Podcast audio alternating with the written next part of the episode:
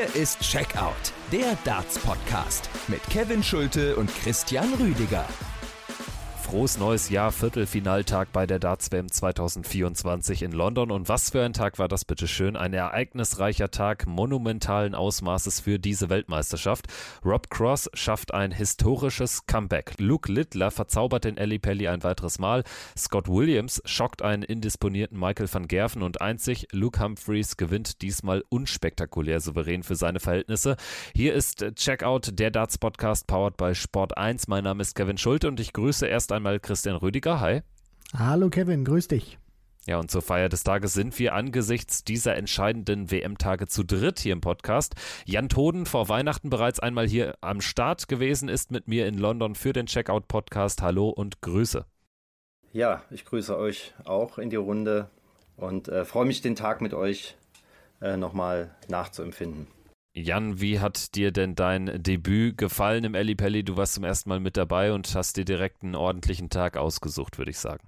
Äh, der Elli Pelli hat mich wirklich voll überzeugt. Der Eindruck vor Ort ist doch äh, wesentlich anders, als man ihn an den Bildern kriegt.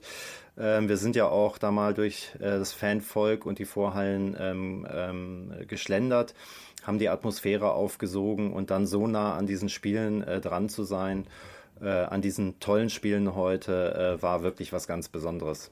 Christian, wie hast du es äh, vom äh, TV betrachtet? Es war ja ein äh, langer Tag, natürlich der letzte lange Tag mit der Nachmittagssession. Du hast ganz schön getwittert, es ist äh, schon jetzt das beste Spiel des Jahres gewesen zwischen Chris Doby und Rob Cross. Da hätte auch jedes andere Spiel laufen können, aber um das mal vorne wegzunehmen, vielleicht reden wir am Ende des Jahres immer noch darüber, dass das eines der zumindest Top 5 Spiele des Darts-Jahres 2024 bleibt.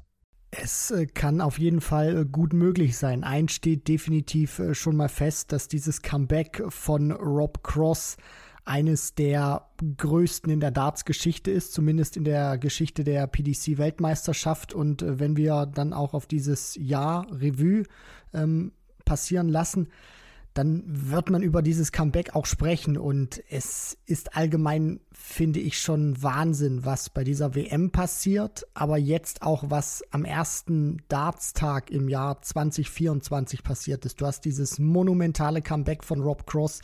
Du hast Luke Littler, der seine Geschichte weiterschreibt, der als Debütant im Halbfinale steht.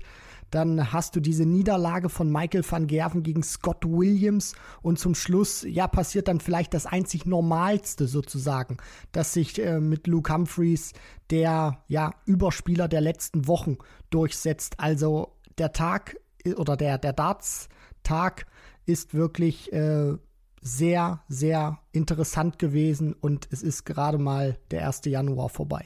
Und wir gehen jetzt mal in die einzelnen Partien en Detail rein. Chris Doby gegen Rob Cross, Viertelfinale Nummer 1, war auch so das Spiel, das man im Vorfeld als das knappste erachtet hat. Und das wurde es auch. Nur nach vier Sätzen sah es, andere, sah es alles andere als knapp aus. Chris Doby mit 4 zu 0 in Führung. Auch wirklich sehr klar die Sätze dominiert. 3-1, 3-2. Das war ein knappes Ding im zweiten Satz, wo Rob Cross auch im dritten Leg sieben perfekte Darts gelungen sind. Aber er dann einen Set hat im vierten Leg vergibt. Dann zwei Sätze zu null, die sich Doby sichert. Es ging in die Pause mit einem Stand von 4 zu 0 und zu dem Zeitpunkt war Chris Doby so klinisch unterwegs in diesem 102er, 103er Average-Bereich wie im gesamten Turnier. Jan, hast du da mit einem Comeback gerechnet, überhaupt, dass Rob Cross nochmal so richtig in die Partie zurückfinden würde? Nee, also das war auch vor Ort wirklich nicht ne, äh, zu ahnen. Und ähm, ich sag mal, du hattest ja auch schon quasi den Bericht äh, vorbereitet, ähm, weil man dieses Comeback eigentlich ja nicht erwarten konnte. Dann äh, vergibt Doby, äh, das war im fünften Set ja auch noch äh, ein Matchstart, ne, ähm, die 142 nachher auf die Doppel 11 und dann denkt man, er schüttelt sich jetzt vielleicht nochmal und äh, kommt wieder in die Spur, aber ähm, dann war Rob Cross ja auch mit seinen Checkouts so, also klinisch präzise, dass da auch nicht mehr so viel ging, weil Hollywood dann auch nachließ, ne? Um das nochmal klar zu ziehen, es müsste der siebte Satz gewesen sein. Beim Stand von 4 zu 2 gab es diesen einen Setup für Chris Adobe. Christian, äh, dein Blick auf äh, das Comeback von Rob Cross. Wir alle wissen, das ist schon durchaus kämpferischer Spieler, aber hinten raus muss man am Ende auch konstatieren, die Doppel von ihm nochmal besser, als wir es ohnehin gewohnt sind. Und Chris Doby ist da immer schwächer geworden von Satz zu Satz. Also das ähm, zeigt jetzt auch die Geschichte des Spiels am Ende. Doby hat mehr Darts auf Doppel vergeben, als Cross überhaupt gebraucht hat für dieses gesamte Match.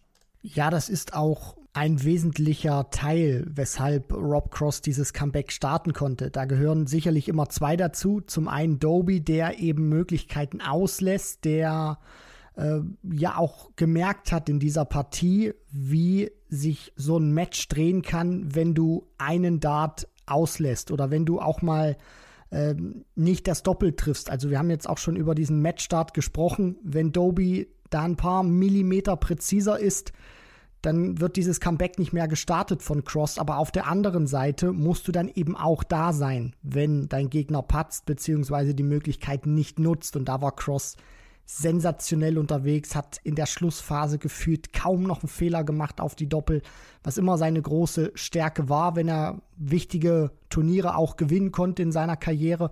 Und äh, dass er dieses Comeback auch so starten konnte, 0-4 zurück, obwohl er da gar nicht so schlecht gespielt hat. Also das war wirklich super gewesen, aber Doby war da noch ein Stück besser. Ähm, da haben die Doppel auch etwas äh, noch äh, präziser funktioniert bei ihm. Und dann, ja, 0 zu 4 hinten gegen einen Doby, wo du einfach weißt, der kann nochmal 5, 10, 15 gute Minuten haben.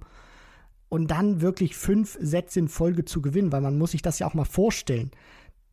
Der muss fünfmal in Folge Best of Five gewinnen, Rob Cross.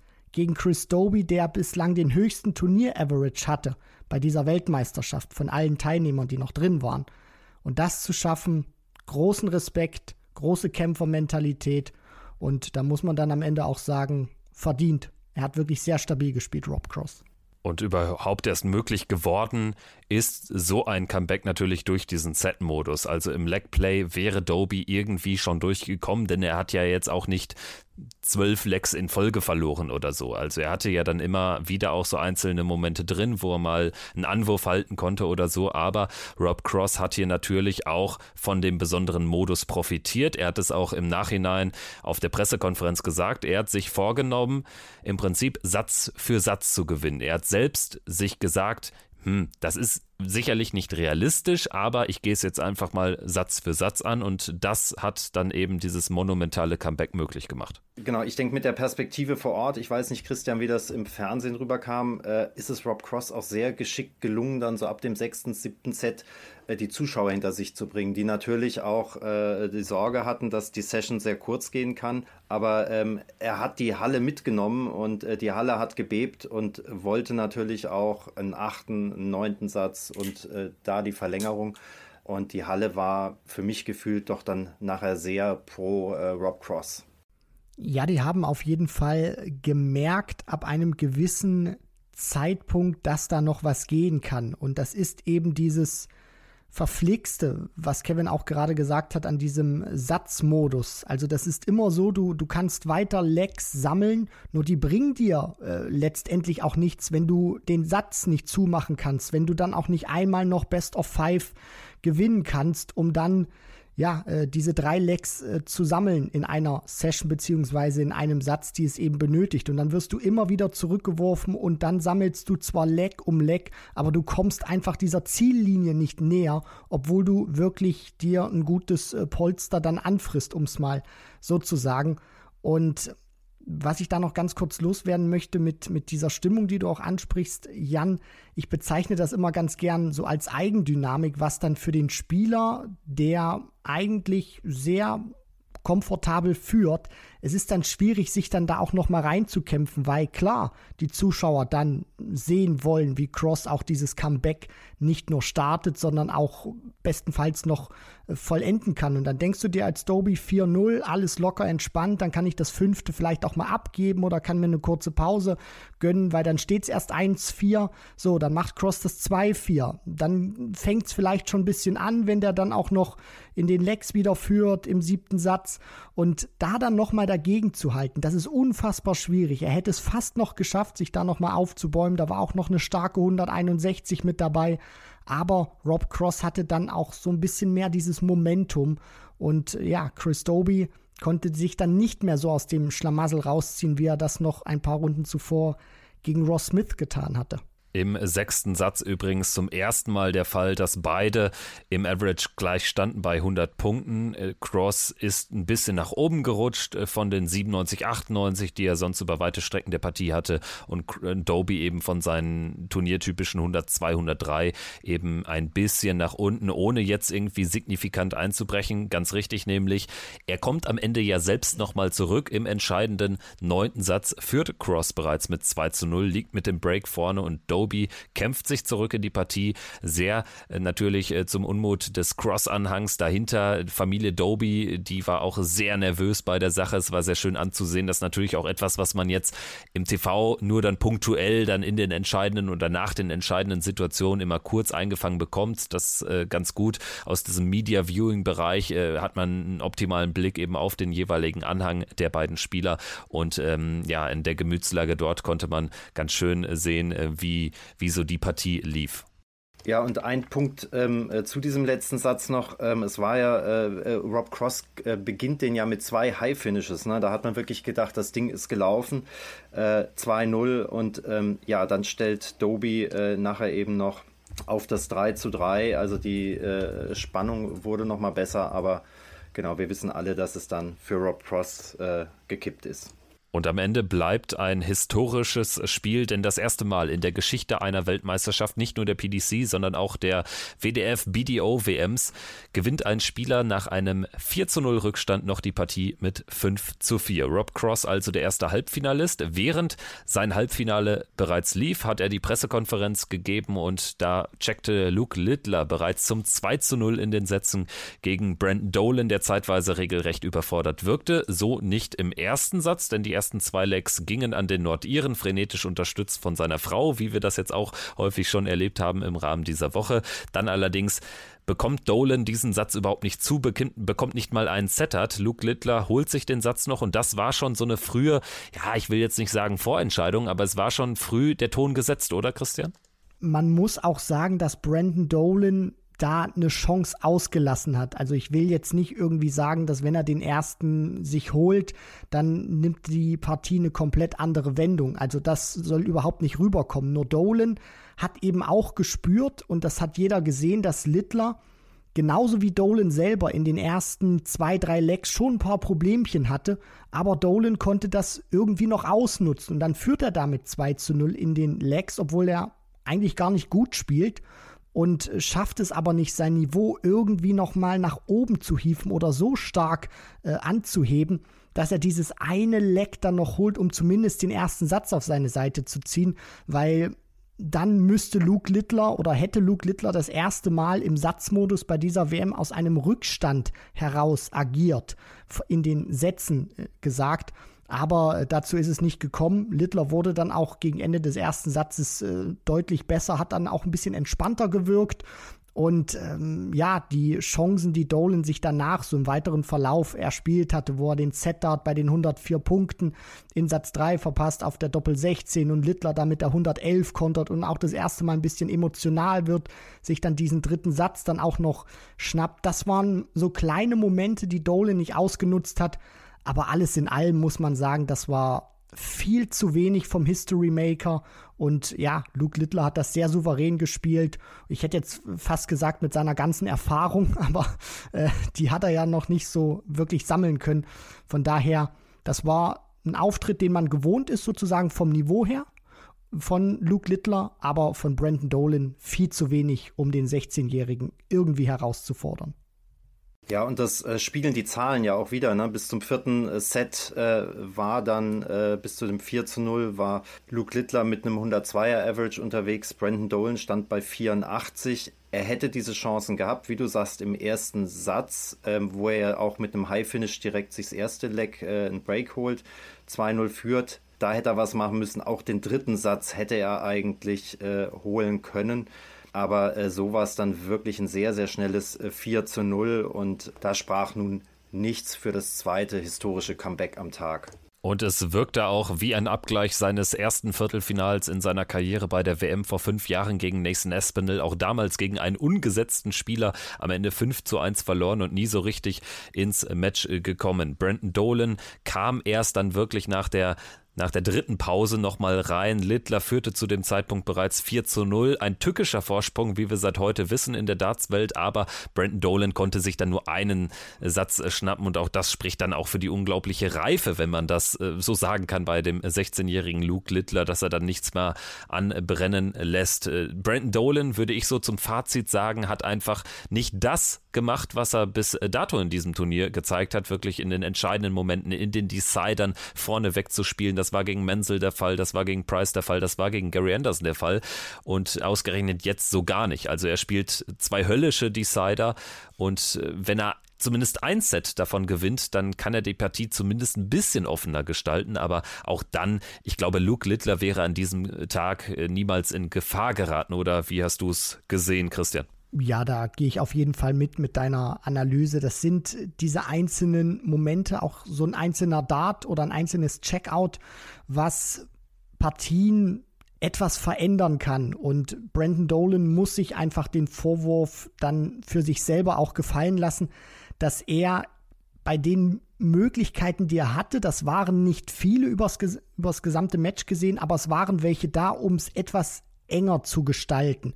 Und wenn du die dann nicht mitnimmst, weil du den einen Dart nicht versenken kannst, aber wenn Littler eben auch gut vom Scoring unterwegs ist, dann hast du teilweise auch manchmal nur einen Dart, um ihn zu breaken.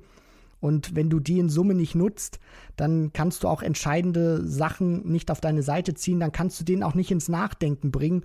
Und was mir auch so ein bisschen gefehlt hat bei Brandon Dolan, dass er mal ein Set, mal abgesehen von dem, was er sich holen konnte, nicht konstant gespielt hat. Also ihr habt das ja auch gerade schon gesagt, der hatte wirklich gute Momente auch mal drin, der hat auch mal 2 zu 0 in den Lecks geführt, aber danach kam irgendwie wieder nichts. Also meine Konstanz auch auf ein Set herauszuentwickeln, die war bei Brandon Dolan nicht da.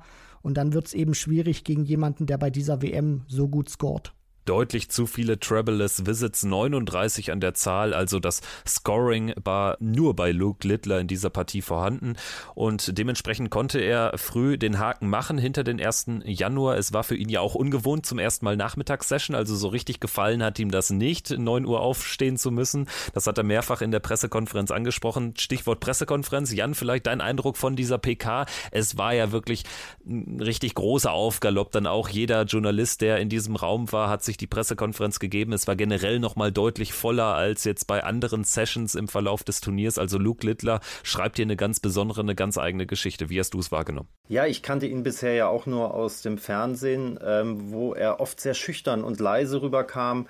Ähm, Gut, er sprach auch auf der Pressekonferenz eher leise, aber doch äh, selbstbewusst. Ähm, ähm, und es ist ja schon erstaunlich, wie viele Fragen er kriegt zu der Karriere, die ihm bevorsteht, dass er jetzt äh, ähm, der Erste ist, der dies erreicht hat, wo er in der Weltrangliste steht, ähm, was das alles bedeutet. Und ähm, ich finde, er hat diese Fragen souverän äh, wie ein alter Hase äh, gemeistert. Es kam dann auch von einem britischen Kollegen die Frage, ähm, wie auch die Familie mit diesem Rummel umgeht. Und da hat er so ja sinngemäß gesagt, auch die lernen damit umzugehen und wir kriegen das alle äh, ganz gut hin. Ein paar der Antworten von Luke Littler, die würde ich jetzt einfach mal abfeuern. Zum Beispiel die Frage, was ihn denn eigentlich so stark macht. Also ist es das Thema Averages. Er hat jetzt schon dreimal ein 100-plus-Average in fünf WM-Partien gespielt. Wayne Mardell sagt dazu, äh, James Wade, auch ein Topspieler, hat 17 äh, Jahre lang äh, noch nicht einen einzigen 100-plus-Average bei der WM gespielt. Also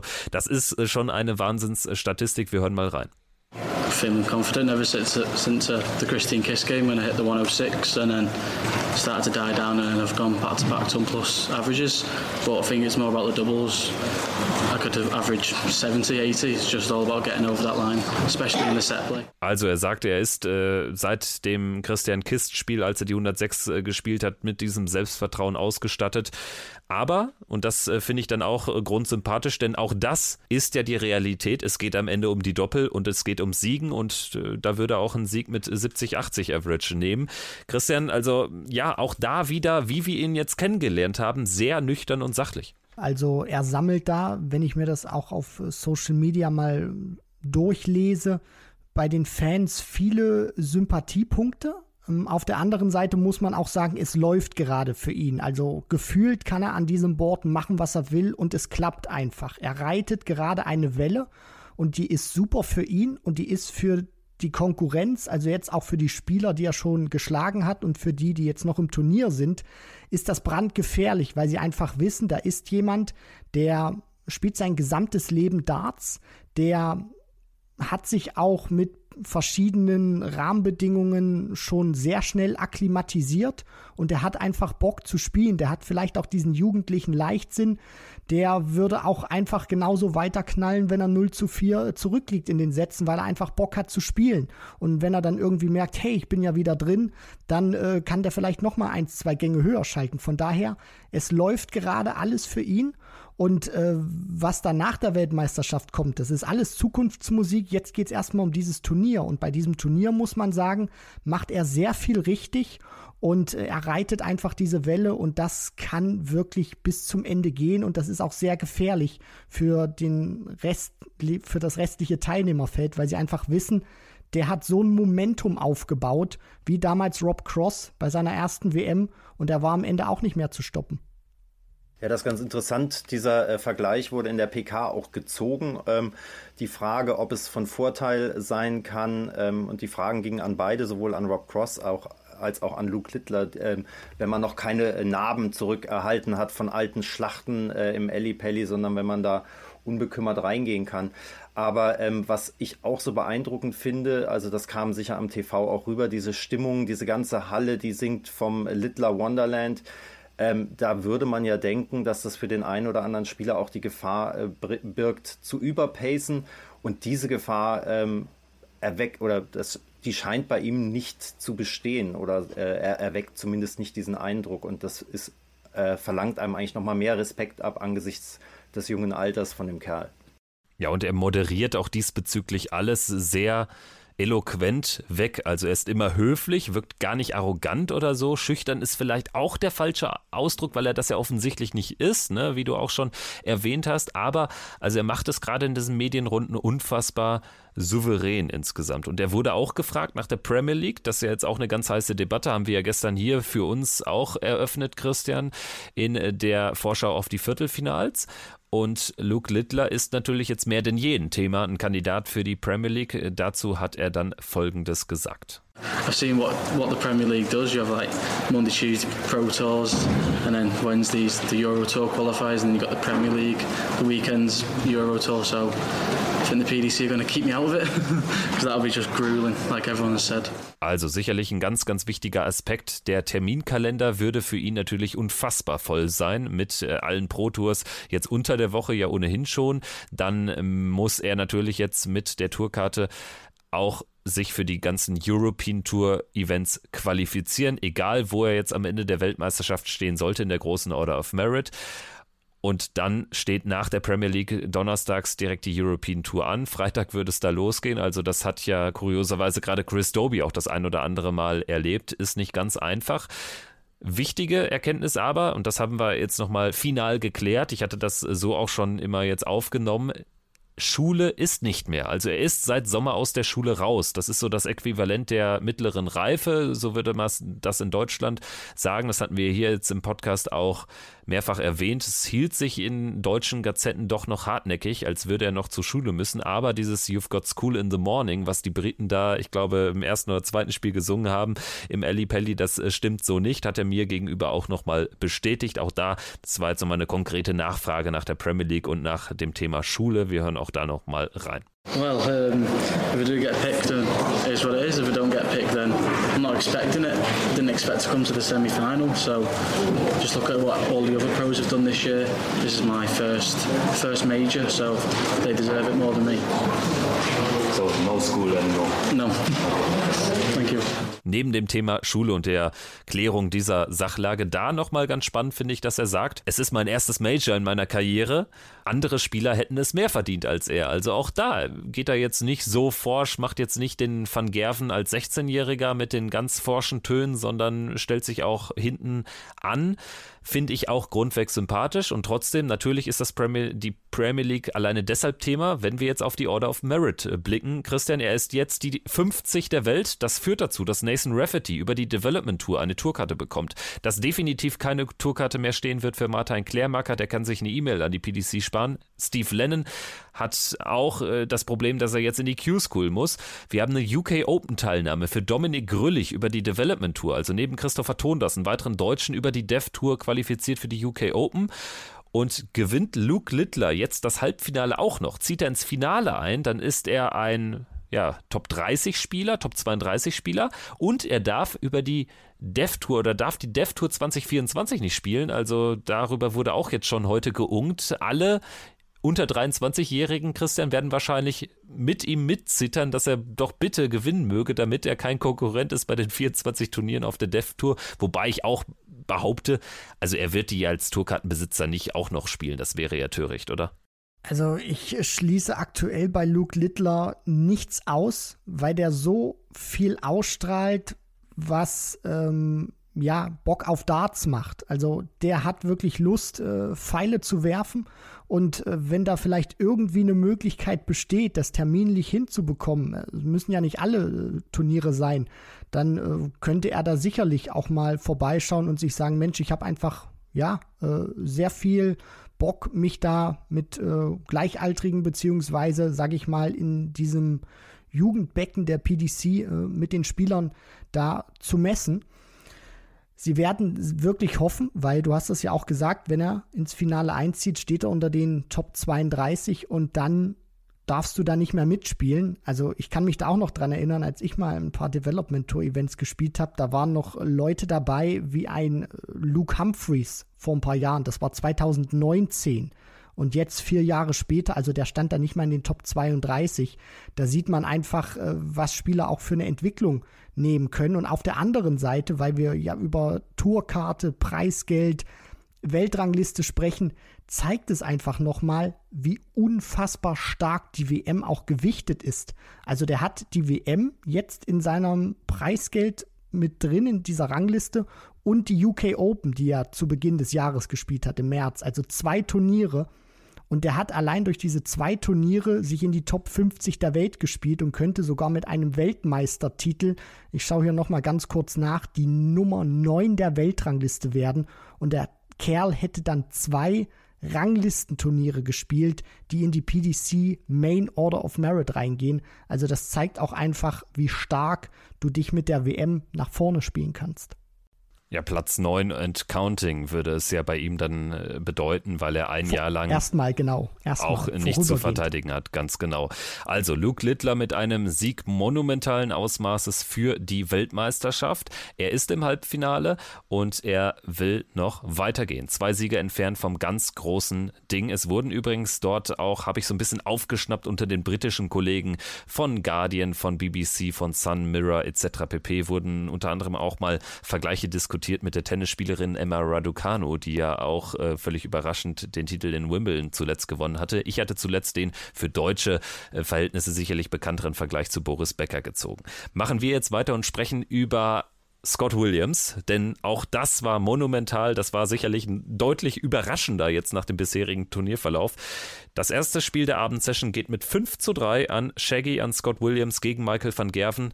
Und Jan, mich würde erstmal interessieren, du hast ja das Spiel zu 90 Prozent auch in der Arena verfolgt in der Halle im Media Viewing Bereich und du bist Zeuge einer Testosteronschlacht geworden. Ja, das kann man so sagen. Wir hatten da äh, beide auch vorher schon ein bisschen drüber geunkt, wie, wie, das da auf der Bühne abgehen kann. Dafür war es letzten Endes dann doch relativ zivil, aber ähm, Scott Williams hat auch nachher in der Pressekonferenz mehrfach gesagt, ähm, bei, er sei ein Typ, da hätte Van Gerven gewusst, wenn er brüllt, dann brülle ich doppelt so laut zurück. Das hätte äh, Michael van Gerven auch ein bisschen ähm, eingebremst.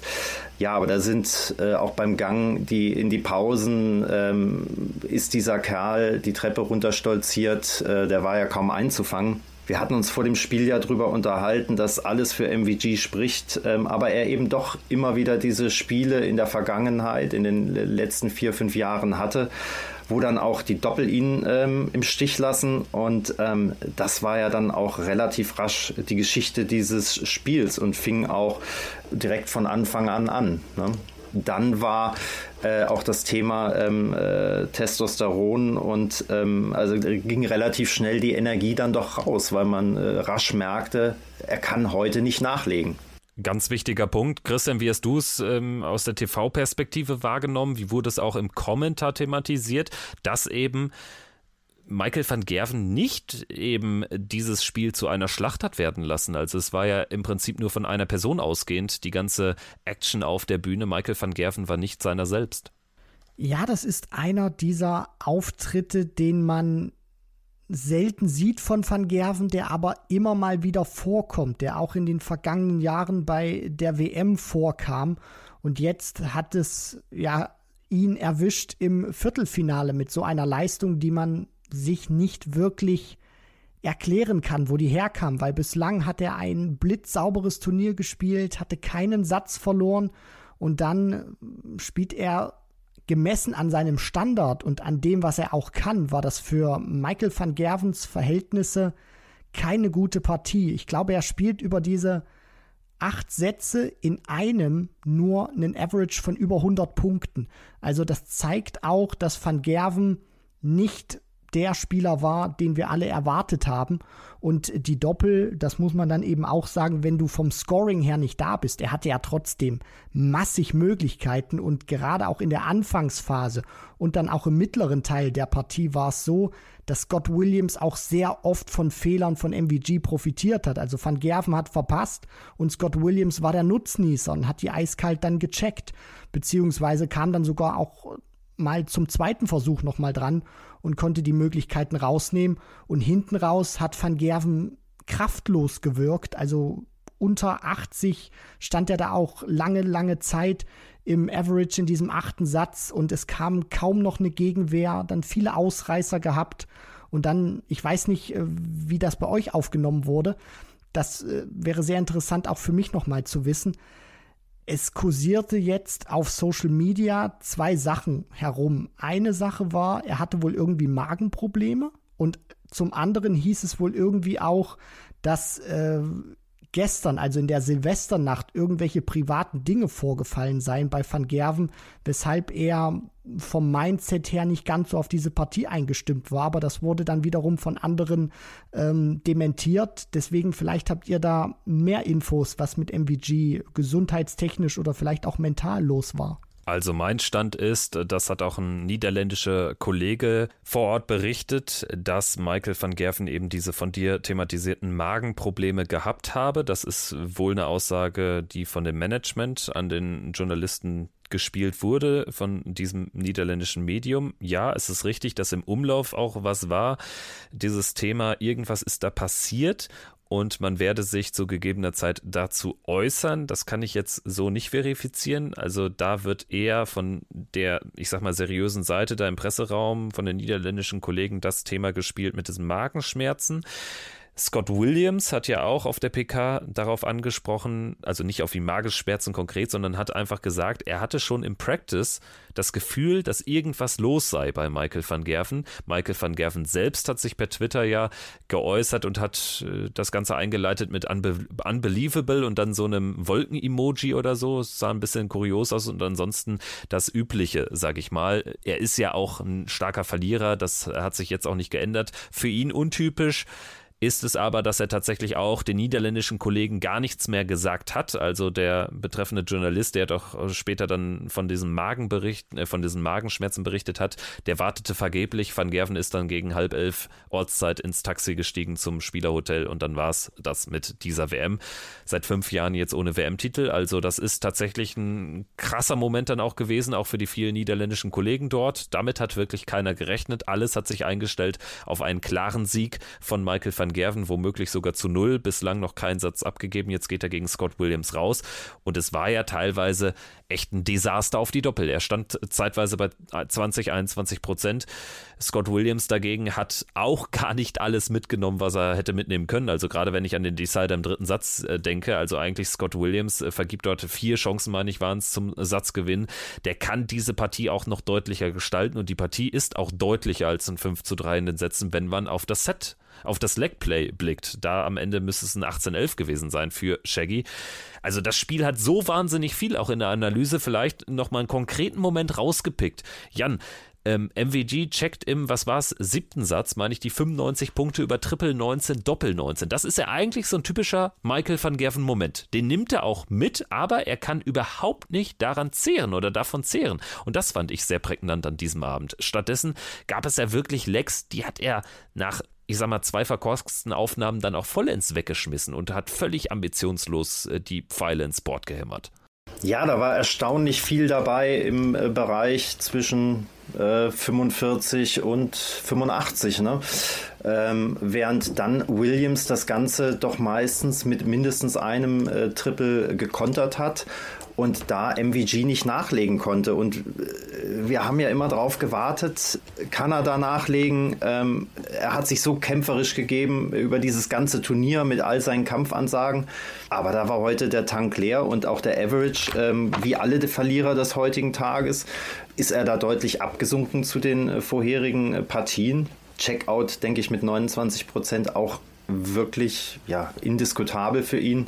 Und nach einer zuvor satzlosen oder ohne Satzverlust durchgespielten WM ähm, wirklich nicht das, was er hier, äh, glaube ich, sich vorgestellt hat. Lass uns dann jetzt gerne aber auch noch ein paar Wörter über den Sieger verlieren. Scott Williams, der in die Top 32 jetzt aufsteigt, von jenseits der 50 in dieses Turnier eingestiegen ist. Es begann mit einem 3 zu 1 über Haruki Muramatsu. Er war ab dann auch immer Außenseiter und jetzt ein Riesenaußenseiter, schafft jetzt die Sensation. Er hat sich jetzt im Vergleich zu seinen bisherigen Partien auch nochmal deutlich steigern können. Ne? Also Christian, das braucht es auch für diesen Sieg. Natürlich brauchte er einen Van Gerven, der nicht sein A-Game spielt, aber auch das dürfen wir nicht vergessen, eine Steigerung war bei ihm auch zu sehen. Man muss schon sagen, er hat eine sehr gute Partie gespielt. 29 Lecks und er spielt knapp 97 Punkte im Schnitt äh, pro Aufnahme. Also das darf man jetzt auch nicht irgendwie runterspielen. Das ist ein fantastischer Wert. Also wenn ich sowas über 29 Lecks spielen würde, dann äh, würde ich mein Auto bergauf schieben können, weil ich so vollgepumpt bin mit Adrenalin. Also es war eine wirklich saubere Leistung von Scott Williams. Die 180er haben gut funktioniert, manchmal vielleicht den dritten Dart ein bisschen unkonzentriert noch hinterhergeworfen, wenn die ersten beiden in der Triple 20 gesteckt haben. Aber ansonsten hat er sich besser und auch stabiler vom Scoring präsentiert, als ich das erwartet hätte. Und dann bekommst du eben auch viele Möglichkeiten gegen einen Van Gerven, der nicht mehr der Van Gerven war, den wir bis zum Achtelfinale beziehungsweise ja bis zum 31. Äh, Dezember 2023 gekannt haben bei dieser Weltmeisterschaft.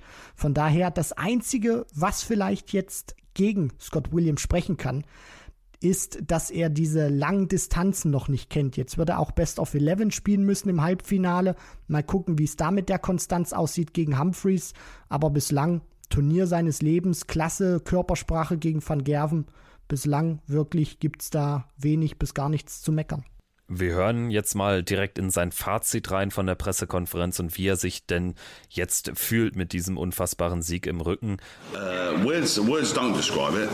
They can do, but I'm not allowed to say them on, on camera. So I'm very, very happy. Yeah, I mean, Michael's probably the best in, in our generation. In my generation, I've only been playing four or five years, so to be here is crazy, ridiculous. But he wasn't the Mark Van Gerwen you guys have seen over the last two or three games. I don't really care because I beat him. So I'm just happy to be here again for another day. Also Scott Williams, der erstmal raushaut, dass er in so einer Situation nicht wirklich ehrlich sagen werde, wie er sich fühle. Das äh, finde ich gerade mit der Vorgeschichte auch nochmal ganz lustig. Also hat ja jetzt äh, für viele Schlagzeilen gesorgt, nicht nur für positive. Auch das sollten wir nicht unerwähnt lassen. Aber ich gebe es jetzt einfach mal zu. Ich beginne irgendwie was äh, zu empfinden für diesen Typen. Also ich habe das Gefühl, das ist wirklich so, so, so ein englischer Gervin Price nochmal, der Ähnliches äh, diesem Spiel und Sport gibt und der natürlich jetzt nichts gegen gewisse andere Leute bei dieser Weltmeisterschaft, aber der jetzt auch einfach von weit hinten in der Rangliste kommt, auch gar kein gutes Jahr gespielt hat und jetzt hier so sein wahres Ich bei der WM präsentiert. Das muss nicht immer gut sein. Das hat sicherlich auch viele Schattenseiten, siehe dieser unsägliche Weltkriegsvergleich. Aber wir haben eine Type mehr auf diesem Circuit und das wird äh, unter anderem die PDC freuen, aber auch alle, die sich irgendwie mit diesem Sport beschäftigen. Und was ja auch beeindruckend ist, er wurde am Anfang ja stark ausgepfiffen vom Publikum. Das Publikum war wieder, äh, die, die Menge war fest in deutscher Hand und ähm, äh, natürlich auch einige Holländer und ähm, die Stimmung war sehr pro MVG am Anfang. Aber das hat er für sich genutzt. Und der hat ja auch in der PK gesagt, wisst ihr, ihr könnt, äh, hier kann gepfiffen werden oder sonst wie. Ich möchte, dass es laut ist. Und er ist ja auch manchmal länger draußen geblieben oder wieder früher zurückgekommen aus der Pause, um die Stimmung anzuheizen und das für sich zu nutzen. Und ich fand, er hat in der Pressekonferenz einen wirklich sehr ähm, ja, aufgeräumten Eindruck gemacht. Er hat jetzt auch nicht unnötig äh, da Parolen rausgehauen. Er hat gesagt, ich hatte letztes Jahr ein schlechtes Jahr. Ich habe mir vorgenommen, ich möchte Ende diesen Jahres unter den Top 32 stehen. Da stehe ich jetzt. Und äh, jetzt bin ich gekommen, um zu bleiben. Äh, er scheint sich auch sehr gut vorbereitet zu haben, da hat er auch viel von erzählt. Gemeinsam äh, viel, viel mit Rob Cross trainiert. Äh, äh, die Familien haben viel Zeit zusammen verbracht. Er scheint wirklich topfit und ernsthaft vorbereitet zu diesem Turnier gekommen zu sein. Und so ist er für die Zuschauer und die Halle sicher ein Gewinn. Und wir hören genau in den Ton nochmal rein, also Scott Williams über seine WM-Vorbereitung. Ich hatte ihn nämlich auch gefragt, ob überhaupt dieser Glaube tatsächlich bei ihm ernsthaft da war, als äh, Weltranglisten irgendwas mit 50 in dieses Turnier zu starten, kein gutes Jahr gehabt auf dem Circuit und äh, ob dieser Glaube da war, hier wirklich so einen Run hinzulegen. I've, uh, I've, done a lot of practicing at home my, uh, by myself. Uh, I've been with Bobby Cross, so I mean, there's there's only nearly four of us there, five of us come because they're playing, but and two of us were two best mates. So the fact that we've both practiced so hard together, pushed each other. We've been together for the last two or three weeks in hotels and flats, and we've spent so much time together, and we've made it worth it for, for ourselves, for our families, for our manager, and it's just it's just uh, incredible because I know I've, t- I've had my phone on Do Not Disturb since about six o'clock, and I know he's going to try to ring me. but it's, it's absolutely, oh, I'm so pleased to be back tomorrow to have to play again. Also die Verbindung zu Rob Cross, die war ja auch bekannt im Vorfeld, kann jetzt auch ein mögliches WM-Finale werden. Das würde natürlich die Welt für, für die beiden Freunde bedeuten. Sie haben ja im Vorjahr in der zweiten WM-Runde gegeneinander gespielt. Da war Scott Williams richtig stark in Form, ist dann an Cross abgeprallt mit einem 1 zu 3 und jetzt kommt er eigentlich nicht gut in Form in dieses Turnier und äh, setzt sich bis ins Halbfinale durch. Das bringt natürlich jetzt vielleicht die Schindler-Niederlage auch nochmal in ein etwas anderes Licht durch diesen Erfolg jetzt über MVG. Sprechen wir jetzt über das letzte Spiel des Abends. Der Gegner von Scott Williams wurde gesucht. Nach dem Ausscheiden von MVG stand aber bereits fest, ein Engländer wird Darts-Weltmeister 2024 und es kann werden auch noch Luke Humphreys 5 zu 1 Sieger über Dave Chisnell. Es war die mit Abstand unspektakulärste Partie des Tages, Christian ich muss auch sagen, leider, weil wir uns alle, wenn man das liest, Humphreys gegen Chisnell sich auf eine spannende Partie einstellt oder sich das zumindest wünscht, weil man auch weiß, wenn die beiden einen guten Tag haben, die können viele 180er werfen, das kann ein Schlagabtausch werden, ein richtiger Fight. Aber am Ende war Chizzy eher so eine Art Sparringspartner für Luke Humphreys, der sein stabilstes und vor allem auch bestes Match spielt bei der diesjährigen Weltmeisterschaft. Chizzy hat Möglichkeiten gehabt, definitiv, aber dann muss auch ein Mann seiner Klasse die nutzen. Wenn ich äh, daran denke, dass er beispielsweise auch im, da war die Partie noch relativ am Anfang, ging dann so in den mittleren Teil über, unter anderem auch 2 zu 0 in den Lecks führt. Ich glaube, um dann wieder auf 2 zu 2 in den Sätzen zu stellen und er das auch nicht macht, dann muss er sich einfach an die eigene Nase packen, weil so ein Spieler wie Dave Chisnell muss dann auch mal ein 2-0 in den Legs gegen Humphreys äh, rüberbringen, um sich dann den nächsten Satz klar zu machen. Und hinten raus, ja, war es eine Machtdemonstration von Luke Humphreys, sehr sicher gespielt. Chizzy hatte wenig entgegenzusetzen. Von daher Humphreys, ja, hat diesen Cullen-Schock und dieses Glück, da auch weiterzukommen, äh, genutzt und äh, scheint jetzt wirklich richtig im Turnier angekommen zu sein. Luke Humphreys äh, gewinnt jetzt also bemerkenswert souverän gegen äh, Chizzy mit 5-1. Äh, auch wichtig jetzt für den Turnierverlauf von Luke Humphreys, der natürlich jetzt ja, mit Littler Top-Favorit ist. Vielleicht sprechen wir gleich nochmal drüber. Also bei den Buchmachern ist Humphreys vorne vor Littler, äh, Cross und Williams. Das ist die Reihenfolge aktuell. Aber Jan, also vielleicht auch deshalb wichtig, jetzt mal so deutlich zu gewinnen, weil natürlich die letzten beiden Partien körperlich wie mental Kraft gekostet haben bei Luke Humphreys, der ja dann übrigens beim Siegerinterview noch ausgebuht wurde. Ja, da haben wir uns auch gefragt, äh, was äh, wirklich der Grund dafür war. Ähm, ich denke, ähm, es waren auch hier wieder die deutschen Fans, die ihm doch ähm, die, äh, ja, die Worte nach dem oder die, die Mimik nach dem Spiel gegen Pikachu übel genommen haben. Das Interview war in der Halle tatsächlich kaum äh, zu hören. Ich denke, das ging am äh, Fernsehen dann äh, besser. Ähm, was man aber sagen muss, ist, dass er ja ähm, sich auch wirklich von der Leistung, vom Average her sehr gesteigert hat zu den ähm, bisherigen Spielen. Er hat 103 gespielt. Es gab ja durchaus dann im vierten und fünften Satz noch Möglichkeiten, wo Chisnell ähm, hätte checken können. Einmal trifft er dann beim Checkout die, die Single 1, glaube ich, statt der Doppel 20. Äh, im, Im fünften Satz gibt es im dritten Leg eine Situation, wo Chizzy eigentlich einen Elver spielen könnte und ihm dann äh, Luke Humphreys äh, ähm, mit dem Check aber zuvorkommt. Also es war einfach ein abgeklärter, guter Auftritt, der jetzt anders als bei Dolan auch nicht nur daran lag, dass der Gegner äh, schwach war, denn auch Chisnell spielt 97 ähm, was ja durchaus passabel ist, aber ähm, es lag eine Welt zwischen den beiden. Also Luke Humphreys im Halbfinale gegen Scott Williams. Das wird das zweite Halbfinale dann am heutigen 15. Turniertag sein. Das erste Halbfinale bestreiten Rob Cross und Luke Littler. Und darauf wollen wir jetzt natürlich noch blicken. Christian, welche beiden Favoriten siehst du in den beiden Duellen? Also ich gehe erstmal mit dem Duell Humphreys gegen Scott Williams, weil da ist für mich Humphreys klar der Favorit und jetzt auch mit dieser Leistungssteigerung, der hat sehr viel im Turnier erlebt, keine guten Auftritte, sich dann auch mal durchgemogelt, wobei das auch wieder nicht richtig ist. Du musst dann ja die Fehler des Gegners oder die verpassten Matchstarts auch ausnutzen und unter Druck haben die Checkouts da funktioniert. Das war jetzt sehr souverän, also da gehe ich mit Humphreys und äh, ja, in diesem anderen Match zwischen Rob Cross und Luke Littler, klar bin ich da geneigt, Luke Littler zu sagen, weil das bislang sehr souverän war. Allerdings hat Cross jetzt auch dieses Mega-Comeback. Nur, und das ist eben für mich auch die entscheidende Frage, kann Cross genauso konstant spielen, wie er das gegen Doby gemacht hat? Also der lag ja 0-4 zurück und hat trotzdem gefühlt in jedem Satz mindestens Mitte 90 gespielt oder knapp an der 100 gekratzt oder war vielleicht sogar ein bisschen drüber. Also das über neun Sätze zu spielen, hervorragend. Und auf der anderen Seite, ja, würde ich mir vielleicht auch mal gerne wünschen, äh, dass Cross der Erste ist, der Luke Littler mal so richtig fordert. Also das gab es ja ergebnistechnisch bislang noch nicht.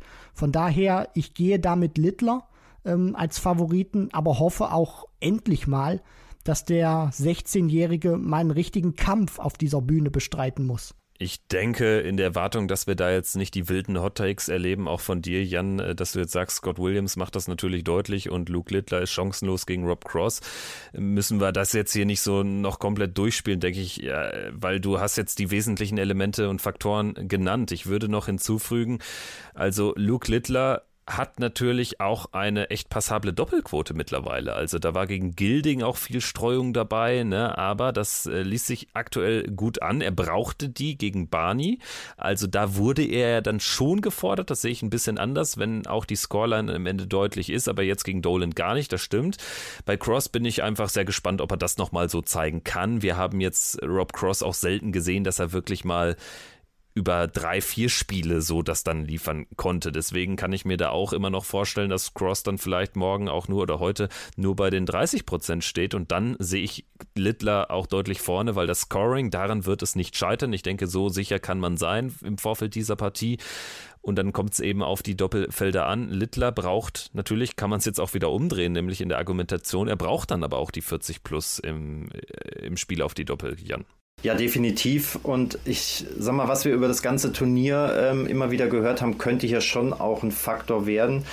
die Länge. Ne? Es ist doch noch mal wieder ein Stück länger und gerade mit dem Wissen, mein Gegner hat gestern ein äh, Mords-Comeback gefeiert, könnte das auch gegen Littler laufen. Ähm, interessanterweise wurde ja im Media Center dann aber vor der letzten Partie ähm, kolportiert oder berichtet, dass äh, bei den Buchmachern in England mittlerweile die geringste Quote auf äh, Littler ausgezahlt wird. Also die Buchmacher sind da äh, ganz klar pro Littler ja, es wird spannend werden. Ich sehe ihn nach dem, was er all dieses Turnier abgeliefert hat, leicht vorne, aber die Erfahrung eines Rob Cross und auch seinen WM-Titel, den er schon hat, äh, äh, das ist schon auch ein Pfund, mit dem er ähm, da arbeiten kann. Und beim ersten Spiel denke ich, ein Williams müsste, um einen Humphreys zu schlagen, doch an einen 100er Average rankommen. Da sehe ich ihn nicht. Er war doch immer ein Stückchen drunter. Und, ähm, aber es versprechen zwei interessante Partien zu werden.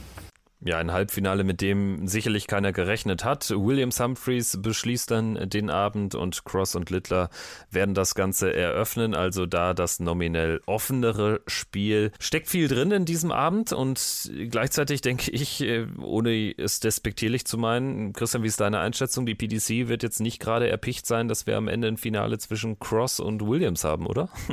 Wäre wahrscheinlich äh, das beste Jahr, weil man möchte doch schon, dass es kein eine klare Sache wird und äh, dass es vor allem auch ein Duell es wird. bezieht sich gar nicht darauf, nee, sondern eher so auf diesen ganzen, über das Flair. Also Rob Cross ist einfach immer noch ein Spieler, der, wenn es geht, von der PDC in Nachmittagssessions versenkt wird. Das geht jetzt nicht mehr.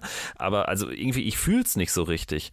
Ich weiß auf jeden Fall, was, was, was du meinst. Also gerade auch, wenn man sich das anschaut, dann von der Setzlistenposition her beispielsweise wäre es irgendwie nicht so sexy, da Scott Williams äh, zu sehen oder den Namen auch zu lesen. Da würde schon die drei der Welt gegen die acht der Setzliste, also laut Order of Merit, äh, schon attraktiver auch sein. Äh, Littler vielleicht noch ein bisschen mehr der Name, der deutlich mehr Momentum hat als Cross. Äh, das ist klar, aber ich denke auch, äh, um das vielleicht mal so zu sagen, dass äh, es jetzt im Halbfinale nochmal eine Auslese geben wird. Also das ist nicht Best of Five Sets, da braucht man sechs Sätze, um durchzukommen. Du musst mindestens 18 Lecks gewinnen. Also von daher, äh, da wird sich dann auch der bessere Spieler durchsetzen. Und ich glaube nicht, dass es dann im Duell Humphreys gegen Williams tatsächlich äh, Shaggy sein wird. Potenziell kann das ein ganz, ganz langer Abend werden, wenn wir da zweimal irgendwie, ich sag mal so zehn oder vielleicht sogar elf Sätze erleben sollten. Im letzten Jahr war es ein 6-0 von Michael van Gerven gegen Dimitri Vandenberg und die andere Partie zwischen Michael Smith und Gaga Clemens ging auch nur über acht Sätze, also da war es ein kurzer Halbfinaltag. Ich denke, ein bisschen mehr darf es sein für Jan und mich hier, für euch da draußen an den TV-Bildschirmen. 19.45 Uhr Ortszeit, das heißt 2045 deutscher Zeit, also ein bisschen später als sonst, geht es dann mit den den Halbfinalpartien los. Das war Checkout, der Darts Podcast powered bei Sport 1. Vielen, vielen Dank fürs Zuhören. Es war ein Wahnsinnstag hier, der erste Januarabend bei der Darts WM 2024. Danke dir, Jan, erstmal fürs Dabeisein hier jetzt auch zu später Stunde und es war ja ein tolles Debüt auch von dir im Ellie Pelli. Ja, vielen Dank. Ähm, hat wahnsinnig Spaß gemacht und äh, wir haben Historisches erlebt. So ist es. Christian, ich danke auch dir wie immer. War, denke ich, jetzt nochmal eine mehr oder weniger kompakte Folge. Es gab sehr viel zu besprechen, deshalb die längste der täglichen WM-Folgen hier bei Checkout. Und wir hören uns alle dann natürlich in gut 24 Stunden wieder mit der Halbfinalbesprechung und der großen Finalvorschau. Macht's gut. Ciao, ciao. Ciao.